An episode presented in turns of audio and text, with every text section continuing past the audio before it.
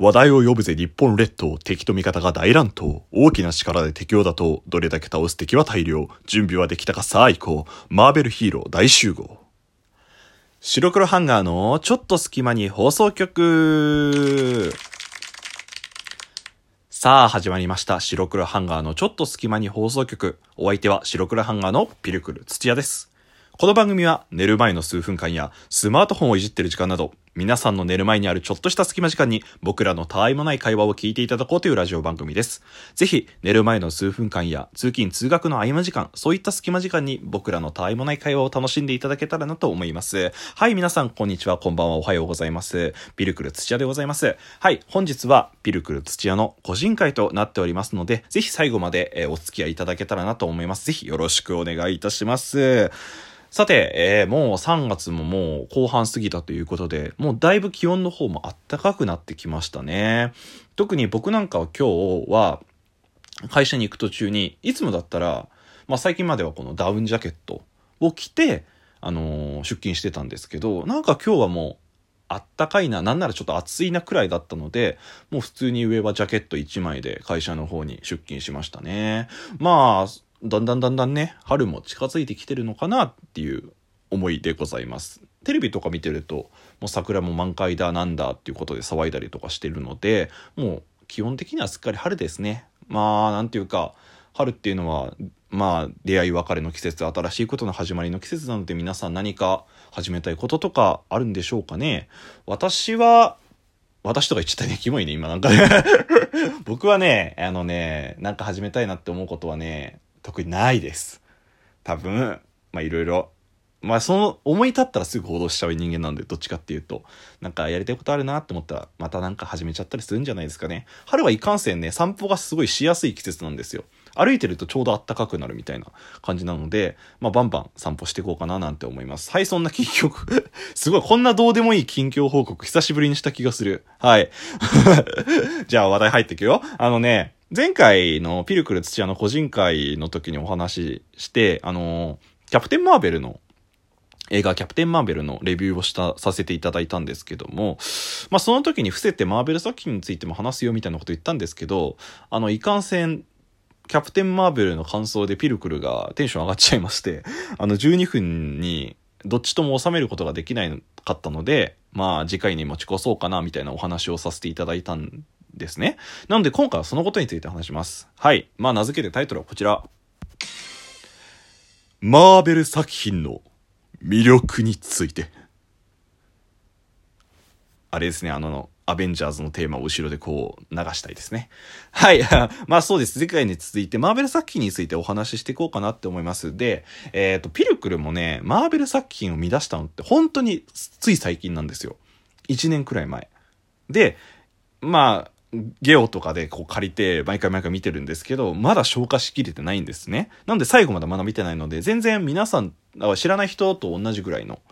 あの、勢いなんですね。まあそんな僕が素人なりに、まあここが面白いよっていう、まあ結構ドハマりしてるので、あの、それを、についてプレゼンさせていただこうかなって思いますので、ぜひよろしければお付き合いお願いします。まあこの放送を聞いて、あ、今までちょっと敬遠してたけど、アイアンマンだけ見てみようかなとか、あ、アベンジャーズ面白そう見てみようかなって思ってくれる方が一人でもいるんだったら、あの、ピルクルは話した甲斐があるというか嬉しいななんてことを思ったりしますので、はい、よろしくお願いします。で、僕はこういう話をするとすごいテンションが上がっちゃって何言ってるかわからないっていうことが起きると思うので、まあそしたら、ごめんなさいって感じです。もう、もう本当俺はただただマーベルについて語るみたいな感じですね。まあクソにわかなんですけど。はい。じゃあお話ししていこうかね。まあそもそも、じゃあマーベル作品って何ぞやっていう話ですね。で、これっていうのは簡単に言うとアメリカのコミックス会社なんですね。で、そのアメリカのコミックを同情の世界線で扱うクロスオーバー作品の一環として、マーベル・シネマティック・ユニバースっていうものがあったりするんですね。で、えっ、と、結構、このマーベル・シネマティック・ユニバースっていう、まあ、プロジェクトかな？プロジェクトが、まあ、いわゆるアベンジャーズシリーズですね。アイアンマンがいて、キャプテンアメリカがいて、まあ、スパイダーマンも出てきてなんかしましたね。まあ、えっ、と、で、もう一つ覚えておいてほしいのが、このマーベル、マーベルと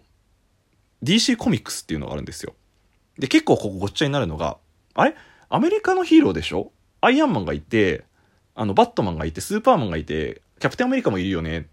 ていうのもあると思うんですけど、これ厳密に言うと違うらしいんですよ。そう、マーベルと、あと DC コミックスっていう、この別の会社があるんですね。で、マーベルがさっき言ったみたいに、アイアンマン、キャプテンアメリカ、スパイダーマン、まあ、マイティーソーとか、えー、ハルクとかいたりするところで、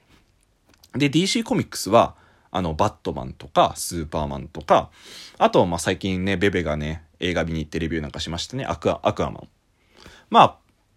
っていう感じなんですよ。まあなんていうか事務所が違うみたいな感じですね。ヒーロー所属する事務所が違うみたいな、そんな感じの考えでいいと思います。なので、えっ、ー、と、まあもしかしたらね、そのうちあるかもしれないんですけど、まあ、アイアンマンとバットマンがこうコラボしたりっていうことはあんまなかったりしますね。で、このマーベルっていう会社なんですけど、どうもディズニーの子会社らしいんですよ。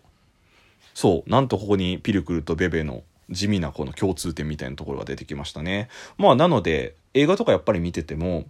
なんていうか、ちょっとした笑えるシーンだったりとか、本当に子供も大人も楽しめるような感じになってるんじゃないかななんて思います。はい、そんな感じです。で、このマーベル・シネマティック・ユニバース。同じ同一の世界線で使うよっていう話をしたと思うんですけど、え、それつまりどういうことっていうお話を、まあ、わかりやすく少し解説させていただきますと、まあ、なんて言うんだろうな。まあ、今風に例えますね。え、アイアンマンが2019年の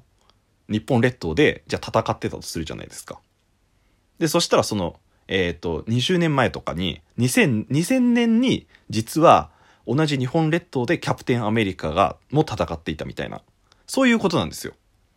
その、同じ世界線なんですね。別の世界とかパラレルワールドとかじゃなくて同じ世界線で扱ってるんですね。まあなので、例えばなんだろうな、その、アイアン、あの、キャプテンアメリカの時代っていうのはちょっと昔の、昔の時代なんですけど、キャプテンアメリカの時代に実は、その、アイアンマンのお父さんが武器を作るために協力してた。とか、そういう設定があったりとかします。なので、なんか細かいところまで見ると、あ、あのキャラとこのキャラこういう関係があったんだっていう風に、まあ自分で勝手に伏線みたいのを見つけて、あの、薬したり、薬と笑ったりとか、あの、ああ、なるほどね、こういうつながりがあったんだっていう楽しめたりっていう、そういう楽しみ方はありますね。この間、キャプテンマーベルの時言いましたけども、あの、あのキャラのかっこいいあのキャラの若い頃が出たりとかっていうことができるのもそのクロスオーバーで同一世界線上で扱うならではの楽しみなんじゃないかななんてこと思います。で、えー、ヒーローたちたくさんはいるんですけど、もうこれはもうこっからはもう僕がただただ話したいこと話します。あのね、まあマーベルはそういうものなんですよっていうことなんですけども、まあ有名なのだってやっぱアイアンマンとかかな。皆さんアイアンマンはちょっと多分どっかで見たことがあったりするんじゃないかなって思います。あの、すごい、なんて言うんだろう。サムス、サムス的なスーツを着て、こう空飛んだり、ビーム出したりする人ですね。で、あれ僕アイアンマンめっちゃ好きなんですよ。っていうのも、アイアンマンって、なんか、そのスーツを装着して戦うんですけど、その装着するのがすごく男の子心をくするというか、こう、これで声でしか伝えられないのがすごい残念なんですけど、例えば右手にそのスーツを装着するときに、細かい動きが出て、キュイーンカシャカシャカシャカドンみたいな感じになるの。なんか仮面ライダーとかだと、変身つってこう全身が変身するじゃん。そうじゃなくて、細かく一個一個ずつ、ちゃんと科学の力で着込んでるんだなっていうのがわかるような描写があったりするので、そう、なんて言うんだろうな。ヒーローっぽさもあり、ロボットっぽさもある。まさに僕が好きなヒーローっていう感じですね。トランスフォーマーと、なんかトランスフォーマーと仮面ライダーが合わさったみたいな感じですね。で、もう一つ結構有名なのが、僕が、僕はアイアンマンは知ってたんですけど、キャプテンアメリカ知らなかったんですよ。で、まあ、作品ですから一応見ようと思って見てたんですね。で、最初キャプテンアメリカ見た時に、わ、なんだこれちょっと、ね、変なキャップかぶってるし、ちょっとだ、ダサいし名前もダサいし、みたいな、アイアンみたいなかっこよさねえじゃねえかみたいなことを思ってたんですけど、あキャプテンアメリカザ・ファースト・アベンジャーズっていう一番最初の、まあ、作品が、キャプテンアメリカの作品があるんですけど、これ見て、もう考えすぐ変わりましたね。もうキャプテンアメリカめちゃめちゃかっこいいの。本当に。っていうのも、なんか武器が盾なんですよ。盾っていうのは珍しいですよね。ガードするためのものなんですけど、それをこう、相手に投げつけて、なんて言うんだろう、ガンダムで例えるとファンネルのようにこう戦うんですよ、盾を投げつけて。もうその独特な戦い方も好きですし、あのー、キャプテンアメリカは結構努力の人というか、なんていうか本当にちっちゃい自分、国のために自分が戦わなきゃって言って、あの、一生懸命訓練して、で、あの、ようやく力を授けられて、本当にみんなを守るために戦うみたいな、本当に王道中の王道のヒーロー。なんて言ったらいいんだろうな。これ分かる人に分かると思うんですけど、キャプテンアメリカの話っていうのは結構、なんていうか、僕のヒーローアカデミアみたいなところもあったりして、そういうのもあってすごいハマってたりしますね。あと一つは魅力として、まあそんな、なのでぜひ、結構アベンジャーズシリーズの中で僕はキャプテンアメリカを推しではあるので、キャプテンアメリカ興味ないない人あ、興味ある人は見てもいいんじゃないかななんて思います。で、もう一つは結構、声優さんとかがすごい豪華で、あの、僕は、これ僕ポンコツ、僕がポンコツなだけなんですけど、結構、海外の俳優さんの顔が全部一緒に見えちゃったりするんですね、僕。なので、あれ？これ今どのキャラが喋ってるんだっていうことになりがちなんですけど、なんか、声優さんがすごい有名だったり知ってる方だったりするので、僕の場合は。その人と連動して、あ、このキャラが喋ってるんだな、なんてことを思ったりします。声優さんだけじゃなくて俳優さんも結構吹き替えやられてて、アベンジャーズに出てくるホークアイっていう、まあ、キャラクターがいるんですけど、これが、あの、雨上がり消し隊の宮迫博之さんがやってて、え、宮迫がってな、なるじゃないですか。でもめちゃめちゃかっこいいですよ。声もすごい渋くて。あと、ブラックウィンドウっていうキャラもいて、これ米倉涼子さんが演じていらっしゃったりとか、あの、さっき前のキャプテンマーベルの時話したニック・フューリーの役は竹中直人さんみたいなの俳優さんがやっておりますね。で、他にもね、有名だと、アイアンマンの声は、あの、クレヨンしんちゃんの野原宏の藤原啓治さんがやってたりとか、キャプテンアメリカは中村雄一さんが演じたりとかしてますね。中村雄一さんだって一番有名なのは、なんだろうな。